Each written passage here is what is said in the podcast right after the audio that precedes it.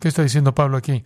Nunca está usted demasiado lejos porque Jesús va a salvar a aquellos que son los peores de los pecadores para demostrar su paciencia perfecta y gracia incluso hacia los peores.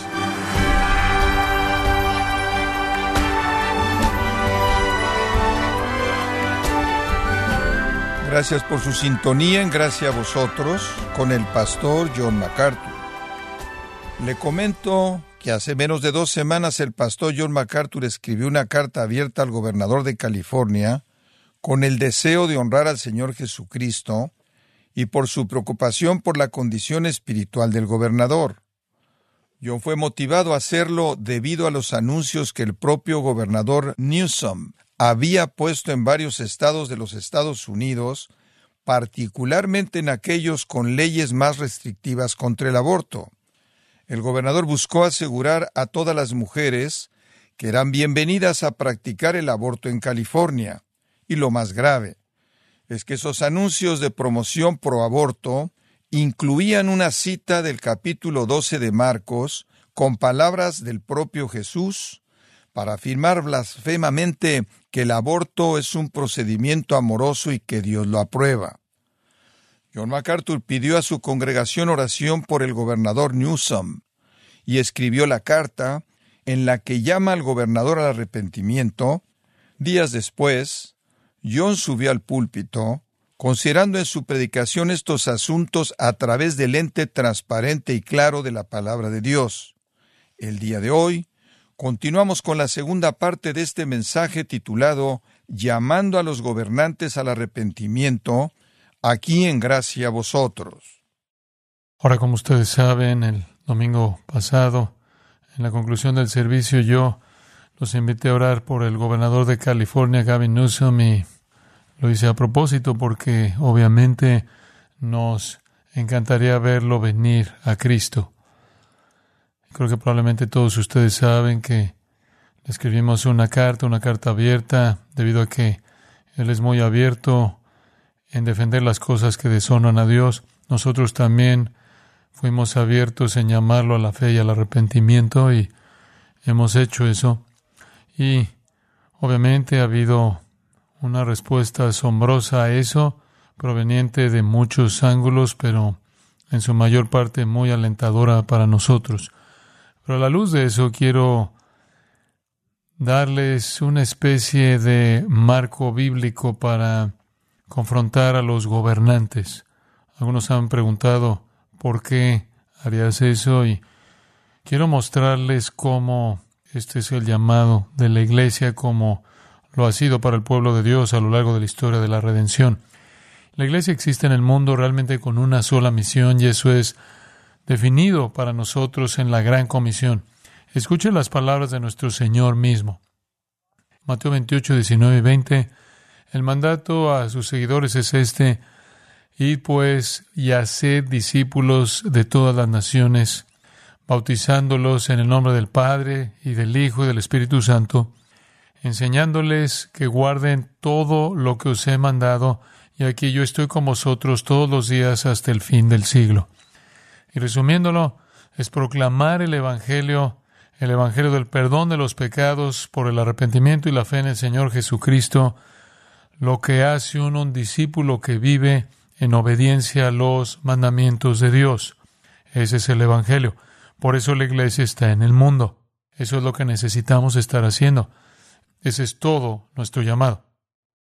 Pero hay otro texto que quiero agregar y se encuentra en 1 Timoteo capítulo 2, así que Vaya a 1 Timoteo capítulo 2.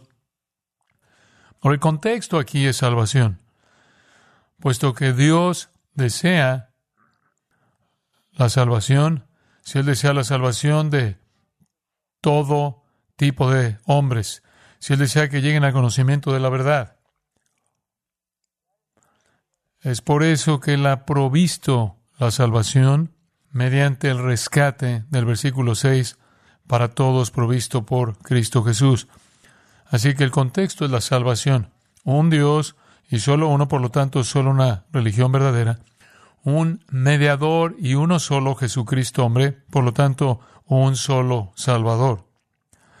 Un rescate por todos, el único rescate, y de esta manera un evangelio, un camino de salvación. Debido al plan de salvación de Dios y debido a que Dios desea que todo tipo de hombres en todos los estratos y naciones y tribus y lenguas y pueblos, como el cielo lo mostrará en el libro de Apocalipsis, debemos orar por la salvación de todos los hombres, pero especialmente por aquellos que gobiernan sobre nosotros, porque esa conversión a ese nivel cambia la cultura dramáticamente. Entonces, cuando las cosas no son como usted le gustaría que fueran, sí reconocemos que el pecado tiene consecuencias, sí reconocemos que el juicio divino está operando, pero aún así, la promesa aquí es que debemos orar por la conversión de los gobernantes porque cambiará la vida tal como la conocemos. Así que necesitamos saber que este es el llamado de Dios para nosotros, aunque parezca difícil, aunque hay muchas cosas que no nos gusten de las personas que tienen poder sobre nosotros, como teníamos un acto de desobediencia en contra de nuestro llamado, si no oráramos por la salvación de nuestros gobernantes. Y eso se aplica no solo a los gobernadores, sino a todos los gobernantes, hasta la presidencia y en todo el mundo. Es un desafío confrontarlos. Regresemos a la responsabilidad de predicar. Usted recuerda la historia de Juan el Bautista, claro. Juan el Bautista, capítulo 3 de Lucas, confrontó a Herodes, el tetrarca, y Juan lo confronta por su maldad que él había cometido, y Juan fue encerrado en la cárcel. Si usted va a Mateo 14, lee el resto de la historia y por esto Juan perdió su cabeza. Su cabeza fue servida en un platón a Herodes. A Juan le costó la vida ser honesto con un gobernante, presentarle la verdad a un gobernante. A Jesús le costó la vida presentar la verdad a un gobernante. Él habló con Pilato, él habló con Caifás. Colectivamente todos se unieron, lo ejecutaron. Y después estaba Pablo. En el noveno capítulo del libro de los Hechos, donde tenemos el relato de su conversión, hay un comentario allí que está relacionado con su llamado. Es un comentario muy directo. Capítulo 9 y versículo 15. El Señor le dijo, Ananías, después de la conversión en el camino a Damasco, el Señor dice acerca de Pablo, Él es instrumento escogido para llevar mi nombre delante de los gentiles y de los reyes y de los hijos de Israel, porque yo le mostraré cuánto es necesario que sufra por causa de mi nombre. Él fue llamado a ir delante de reyes. Este siempre ha sido el plan de Dios. Podemos retroceder y comenzar con Moisés confrontando a Faraón y recorrer toda la historia de la iglesia. De hecho, es solo en la era moderna que la iglesia no ha hecho esto. ¿Qué tan triste es eso? ¿Qué tan triste es eso? Ese es nuestro llamado. No va bien, entiendo eso. Mataron a los profetas, mataron a Juan el Bautista, mataron al Señor Jesús, mataron a los apóstoles, mataron a los fieles predicadores a lo largo de la historia de la iglesia. Pero eso no cambia la misión ni la responsabilidad. Y usted podría preguntar, ¿hay alguna indicación de que esto puede ser exitoso? Estas personas se vuelven tan miserables. ¿Hay una esperanza para ellos? Bueno, no sabemos nada de Sergio Paulo, pero él se arrepintió. Y en el Antiguo Testamento, por cierto, el rey de Nínive se arrepintió. Pero permítame tan solo darle dos ilustraciones del hecho de que puede suceder. Abra su Biblia en Daniel capítulo 4 y permítame volver a presentarle al rey del universo como él mismo se hacía llamar, Nabucodonosor. Nabucodonosor construyó un ídolo de sí mismo de 90 pies de alto cubierto de oro y exigió que todos se inclinaran y adoraran, y cuando los tres jóvenes judíos no se inclinaron, los arrojó al horno de fuego. Usted sabe eso. El Señor los protegió. Pero él exigió deidad, exigió ser el adorado. Él era el hombre tan miserable que alguien se puede imaginar. ¿Hay una esperanza para un hombre así? Bueno, tiene que escuchar su propio testimonio. Vea Daniel capítulo 4. Este es el testimonio de Nabucodonosor. Nabucodonosor, rey, a todos los pueblos, naciones y hombres de toda lengua que habita sobre la tierra, rey de la tierra. Paz o sea multiplicada. Este es Nabucodonosor firmando. Esto es de mí para ustedes. En cartas antiguas presentaban quién era el autor al principio. Y esto es lo que él dice. Vuestra paz abunde. Me ha parecido bien declarar las señales y prodigios que el Dios Altísimo ha hecho por mí. Cuán grandes son sus señales y cuán poderosas sus maravillas. Su reino es un reino eterno y su dominio es de generación en generación. Hombre, Él era el rey de todo el universo. Algo dramático sucedió. Aquí está su testimonio en primera persona. Y usted lo puede ver en el versículo 4. Yo, Nabucodonosor, versículo 5, vi un sueño. Y recorre todo ese capítulo y él de este asombroso testimonio sobre un sueño y sobre cómo encontró a Daniel, quien interpretó el sueño. Y el sueño, como usted recordará, era una mala noticia para él, realmente mala noticia. Se le dijo, baja al versículo 24, Aquí está el decreto del Altísimo. Versículo 25.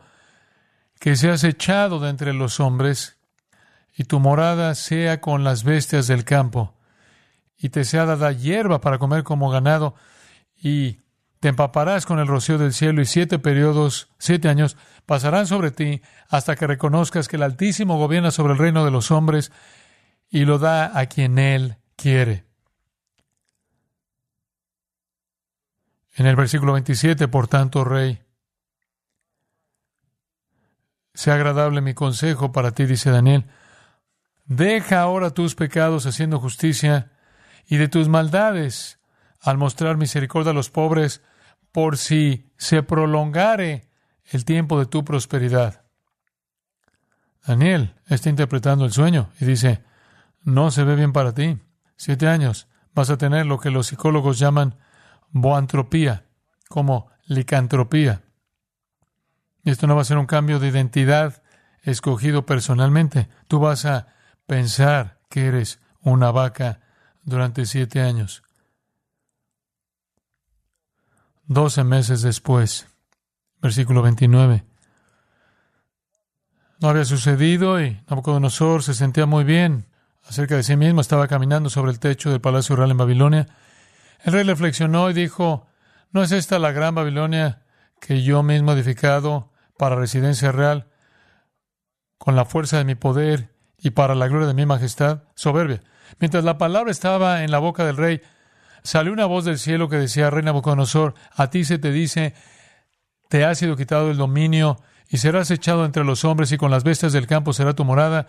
Se te dará hierba para comer como ganado y siete años, en siete años no Podrás entrar en la civilización, vivirás como un animal hasta que reconozcas que el Altísimo gobierna sobre el reino de los hombres y lo da a quien Él quiere.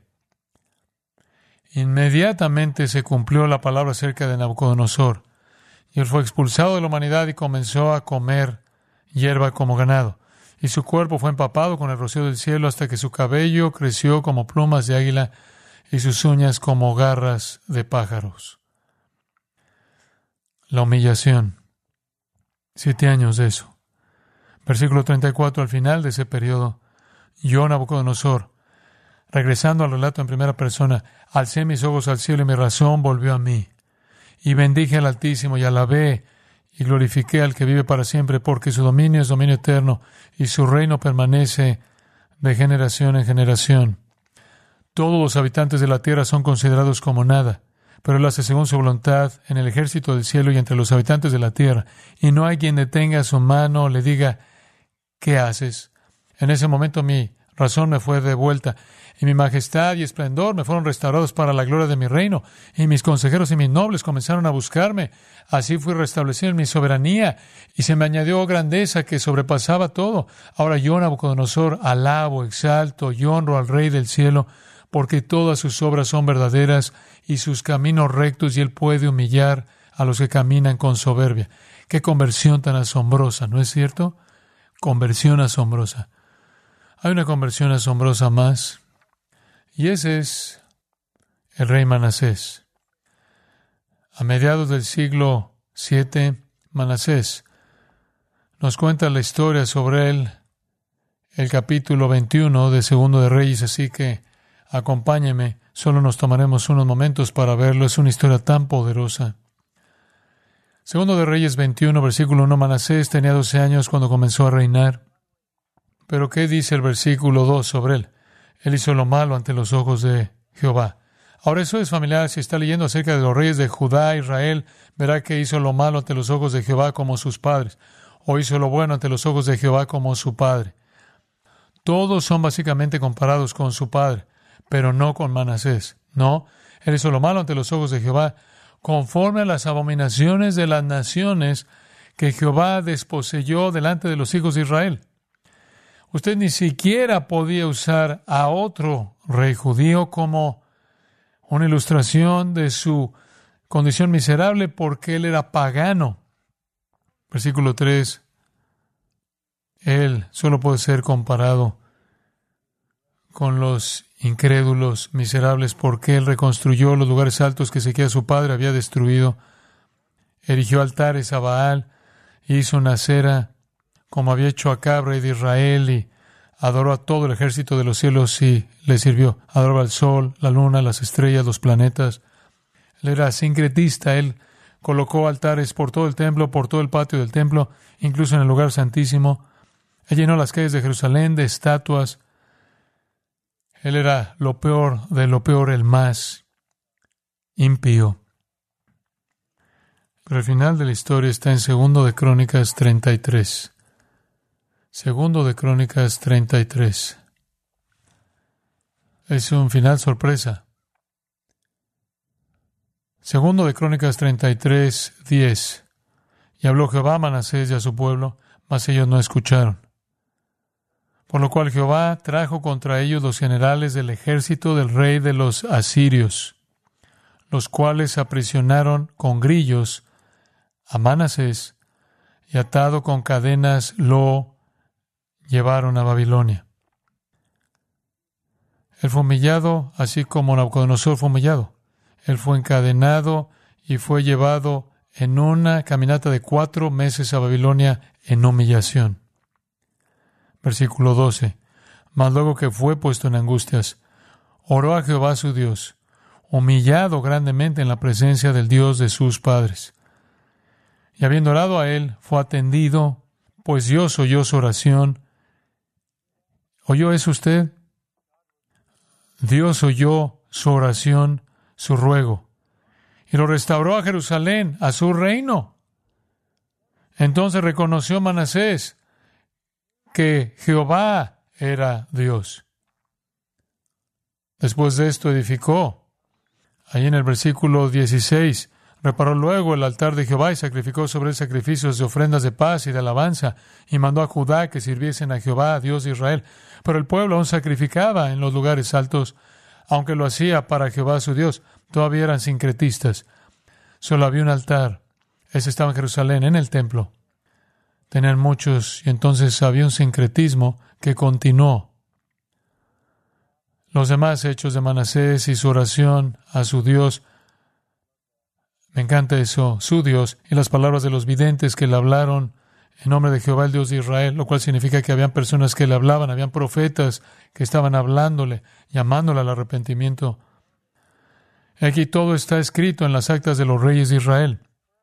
Su oración también y cómo fue oído todos sus pecados y su prevaricación, los sitios donde edificó lugares altos y erigió imágenes de acera e ídolos antes que se humillase. Y aquí estas cosas están escritas en las palabras de los videntes. Y durmió Manasés con sus padres. Manasés es el peor. Es el peor. Dios lo humilló y llegó a creer. Usted va a ver a Manasés en el cielo. Esto es un problema. Este es un problema para el judaísmo. Le voy a decir qué tan grande es el problema. Estaba leyendo algo de la Agadá, el cual es el comentario rabínico de las Escrituras, y tienen dificultades para tratar con Manasés, los rabinos, porque está claro en el texto de las Escrituras que él fue restaurado a su reino. Y así reconocen que él fue restaurado a su reino debido a su arrepentimiento.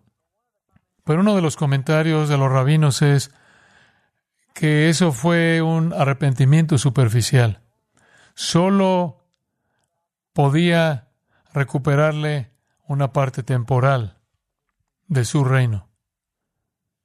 Y directamente dice, Él no es parte del reino de los cielos. Ellos rechazaron eso.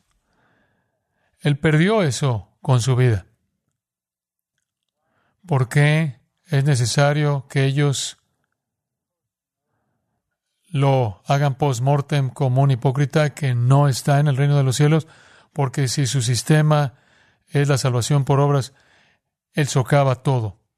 Si usted puede ser así de malo y así de miserable y ser perdonado y terminar en el cielo, todo el sistema se colapsa. Usted no puede tomar a los peores dos que jamás vivieron en términos de poder del Antiguo Testamento, Nabucodonosor y Manasés, y colocarlos en el cielo sin que todo el sistema de obras de justicia se derrumben. No hay gracia en el judaísmo pero hay gracia con Dios. Amén. Un testimonio final de una persona final en autoridad. Regresa a donde comenzamos. Primero Timoteo 1. De regreso a donde comenzamos. Estuvimos en 1 Timoteo 2. Vaya a 1 Timoteo 1. Hubo otra conversión monumental de alguien en autoridad. Y aquí está su testimonio. Primera de Timoteo 1, 12. Este es Pablo, el apóstol. Doy gracias al que me fortaleció, a Cristo Jesús nuestro Señor, porque me tuvo por fiel, poniéndome en el ministerio. Habiendo yo sido antes blasfemo, perseguidor, enjuriador, mas fui recibido a misericordia porque lo hice por ignorancia en incredulidad. Pero la gracia de nuestro Señor fue más abundante con la fe y el amor que es en Cristo Jesús. Palabra fiel y digna de ser recibida por todos que Cristo Jesús vino al mundo para salvar a los pecadores, de los cuales yo soy el primero. Olvídese de Nabucodonosor, olvídese de Manasés yo soy el peor. Yo tenía autoridad. Yo tenía autoridad para encarcelar, para matar a cristianos. Yo era un perseguidor. Yo era un agresor violento. Yo era un blasfemo. No había manera en la que yo pudiera estar en el reino a menos de que Dios me mostrara misericordia y la gracia de nuestro Señor fue más abundante con la fe y el amor que es en Cristo Jesús. Palabra fiel y digna de ser recibida por todos que Cristo Jesús vino al mundo para salvar a los pecadores, de los cuales yo soy el primero. Pero por esto fui recibido a misericordia, no tanto para mi beneficio, sino para que Jesucristo mostrase en mí como el primero de los pecadores, Jesucristo mostrase toda su clemencia, por ejemplo, de los que habrán de creer en Él para vida eterna. ¿Qué está diciendo Pablo aquí? Nunca está usted demasiado lejos porque Jesús va a salvar a aquellos que son los peores de los pecadores para demostrar su paciencia perfecta y gracia incluso hacia los peores. Y Pablo concluye con una doxología, por tanto, al Rey de los siglos, inmortal, invisible, al único y sabio Dios, y honor y gloria por los siglos de los siglos. Amén.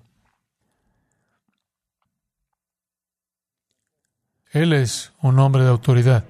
Él es un hombre con poder sobre la vida y la muerte. Un hombre que representa el poder del gobierno. Que fue salvo por gracia y él fue un blasfemo y un perseguidor y un agresor violento y un incrédulo. Y el Señor lo salvó. ¿Por qué hace él eso? ¿Por qué salva a gente tan miserable? Porque así es como Él demuestra su gracia, ¿verdad? Usted nunca está más allá de esa posibilidad. Y es por eso que en el capítulo 2 Él dice, oren, oren, oren por los reyes y por todos los que están en eminencia, para que puedan ser salvos. Eso es parte de nuestro ministerio.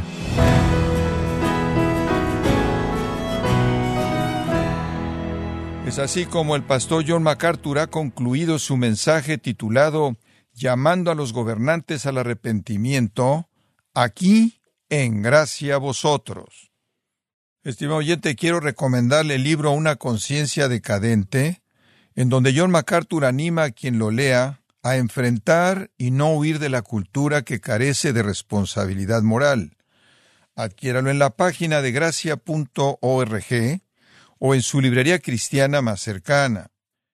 Recordándole también que puede escuchar este sermón, leerlo y bajar la transcripción, así como todos aquellos que he escuchado en días, semanas o meses anteriores, animándole a leer artículos relevantes en nuestra sección de blogs, ambos en gracia.org. Si tiene alguna pregunta o desea conocer más de nuestro ministerio, como son todos los libros del pastor John MacArthur en español, o los sermones en CD, que también usted puede adquirir, escríbanos y por favor mencione la estación de radio por medio de la cual usted nos escucha en gracia a vosotros. Es importante conocer no solo el país y ciudad de donde usted nos escucha, sino también la radio. Para quienes contactan nuestro ministerio por primera vez, pueden solicitar una copia del mensaje de promoción sin costo alguno, un mensaje por oyente únicamente. Si usted vive en los Estados Unidos o Puerto Rico, escríbanos a Gracia Vosotros, P.O. Box 4000, Panorama City, California 91412. O puede escribirnos a través del siguiente correo electrónico radio arroba gracia.org. Bueno, en nombre de John MacArthur y el personal de este organismo, queremos darle las gracias por su tiempo y sintonía y queremos pedirle que no deje de orar por este ministerio, como también por la estación de radio por la cual usted nos escucha de lunes a viernes. Este es su amigo Miguel Contreras, invitándole a sintonizar nuestra próxima edición para que juntos continuemos desatando la verdad de Dios un versículo a la vez. No se lo pierda, aquí en Gracia a Vosotros.